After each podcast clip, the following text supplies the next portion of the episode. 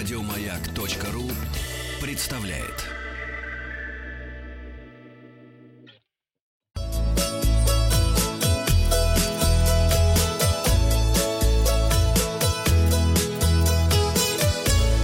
Роза ветров. Здравствуйте, меня зовут Павел Картаев. Вы слушаете обзор новостей в сфере туризма. Новости короткой строкой. Эксперты обнаружили более 100 мошеннических сайтов по продаже авиабилетов. Чтобы избежать обмана, эксперты советуют обязательно проверять доменное имя ресурса, на котором планируется покупка или бронирование. Если оно отличается от оригинального, то лучше отказаться от таких услуг. Правительство Москвы рекомендует москвичам, которые в текущем году не смогли отправить своих детей в летние лагеря по линии Мосгортура, перенести отдых на 2021 год. Фестиваль искусств «Преображение» стартует в Ярославле. Единственной фестивальной площадкой в этом году станет Ярославский музей-заповедник. Фестиваль продлится до 23 августа. На Кубани прогнозируют, что загрузка курортов в сентябре составит более 60%. Власти региона отмечают, что спрос высок не только на Сочи, но и на Геленджик, Анапу и Темрюкский район. Туроператоры назвали самый популярный у россиян турецкий курорт. Это Алания. Поздравляем. А Алании Открытие Швейцарии не привело к росту продаж туров в эту страну, сообщили в Ассоциации туроператоров России. Мы открыли уже Кострому, у нас теперь в Швейцарию не заманишь.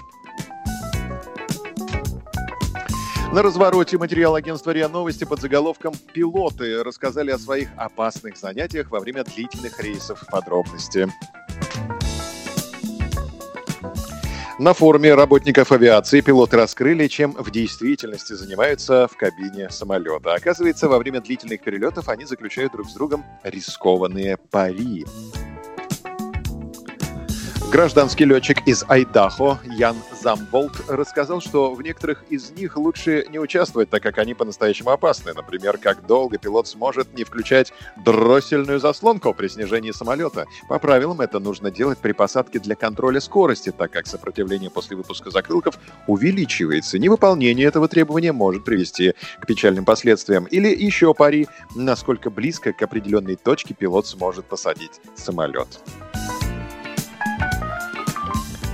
Есть игры и пикантного характера. Например, летчики могут спорить между собой, кто первым добьется расположения новенькой стюардессы.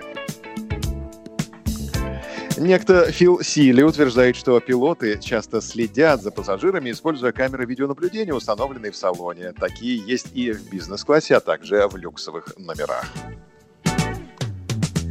Капитан в отставке Кит Бейкер рассказал, что во время длительных рейсов он вместе с коллегами просто закрывал лобовое стекло самолета, чтобы солнце не слепило глаза. Другие летчики признались, что не управляют машиной, когда она попадает в зону турбулентности. В этот момент они больше следят за радарами или переговариваются с пилотами других судов. Некоторые утверждают, что засыпали во время полета или играли со своим напарником шахматы.